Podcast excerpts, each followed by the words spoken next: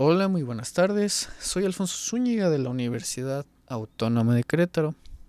En esta ocasión, por pedido del profesor de pedagogía, vengo a contar alguna experiencia con un profesor en su forma de dar clase eh, en música. Yo hace años estuve estudiando en el conservatorio eh, en la ciudad de Querétaro. Estuve dos años estudiando allí. Y allí tuve un profesor bastante bueno, que es el director del conservatorio, me parece aún. Eh, se llama Eric. Él se especializa en la enseñanza a niños. Él aplica un método muy bueno, que consiste en enseñar música haciendo música.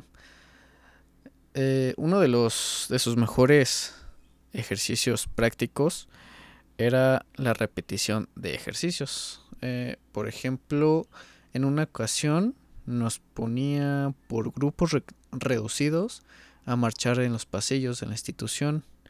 Eh, el profesor tocaba unas claves y nos iba gritando eh, el tipo de compás. Cambiaba el pulso, cambiaba los acentos.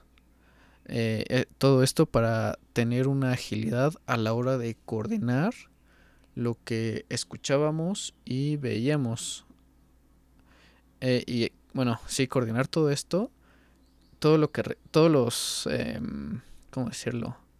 Los estímulos externos y poderlos aplicar. O sea, poder ejecutar todo, todo aquello que nos decía. También, al mismo tiempo, nos teníamos que ir contando en voz alta los, eh, los tiempos. Por ejemplo, íbamos marchando de...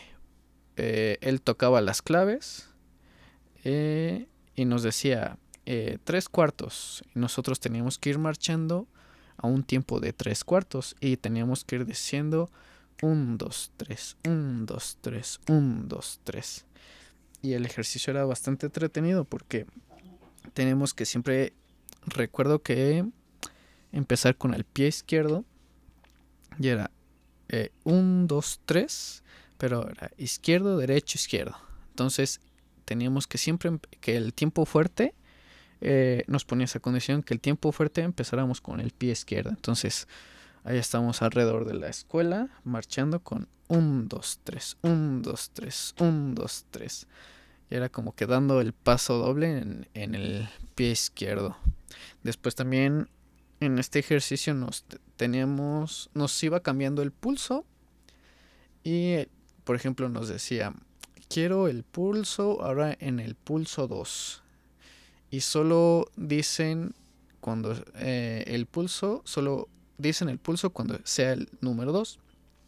Entonces él iba con las claves. No tengo claves, pero voy a aplaudirlo. Entonces empezaba 2, 2, 2, 2, 2. Y, y así nos iba y así nos iba poniendo el ejercicio, nos cambiaba en tres cuartos, cuatro cuartos. Después ya se ponía más experimental. Bueno, según yo, más experimental.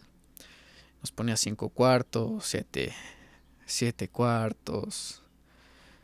Eh, y nos iba cambiando bastante los, los tiempos. Era bastante entretenido al principio. Lástima que esos ejercicios no duraban mucho porque el profesor tenía como que el trabajo de que nosotros aprendiéramos rápidamente. Otro de sus ejercicios, ah, o este lo aplicaba como un proceso de admisión. Nos ponía a cantar eh, la de Pimpón es un muñeco, al mismo tiempo que nos dictaba una rítmica con aplausos. Entonces nosotros íbamos cantando Pimpón es un muñeco muy guapo y de cartón. Mientras él iba haciendo percusión corporal al mismo tiempo que cantaba. Entonces, él marcaba el pulso, cantaba la canción y eh, hacía la rítmica corporal, dejaba un tiempo y, no, y el alumno tenía que repetir exactamente lo mismo. Entonces a mí se me dificultaba bastante porque tengo problemas de atención, de retención y no lograba aprenderme todos estos grupos rítmicos rápidamente.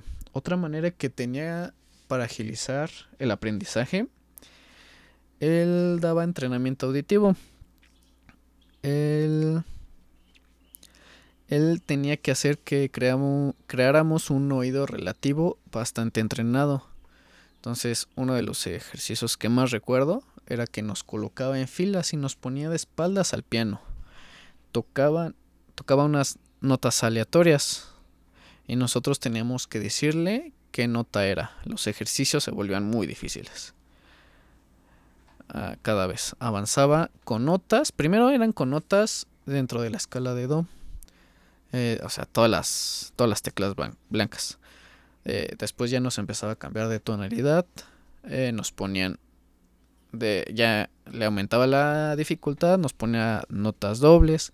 Al principio era bastante sencillo porque eran eh, notas consonantes, como por ejemplo terceras mayores, terceras menores, quintas, cuartas justas. Em, ya después le iba aumentando la, la dificultad y ya teníamos que saber el nombre de las, de las notas, la distancia entre ellas, en qué, ocupa, en qué octava se encontraba. Con el tiempo aumentó más la dificultad con notas disonantes, ya que no tenían relación en una escala específica y eran distancias ya bastante grandes, como por ejemplo ponía, tocaba un, un do en la segunda octava y por ejemplo un la bemol en la quinta octava.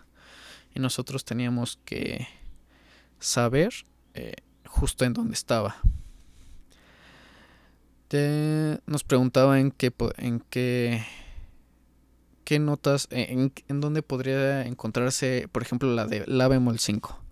Nos preguntaba eh, en qué escala puede estar, en qué acordes puede, pueden, puede estar presente esta nota. Y de esta manera abarcaba distintas materias a la vez en un solo momento. Nos aplicaba entrenamiento auditivo, teoría musical, armonía. Entonces era bastante bueno para la enseñanza. Y ah, yo creo que con esto es todo. Muchísimas gracias.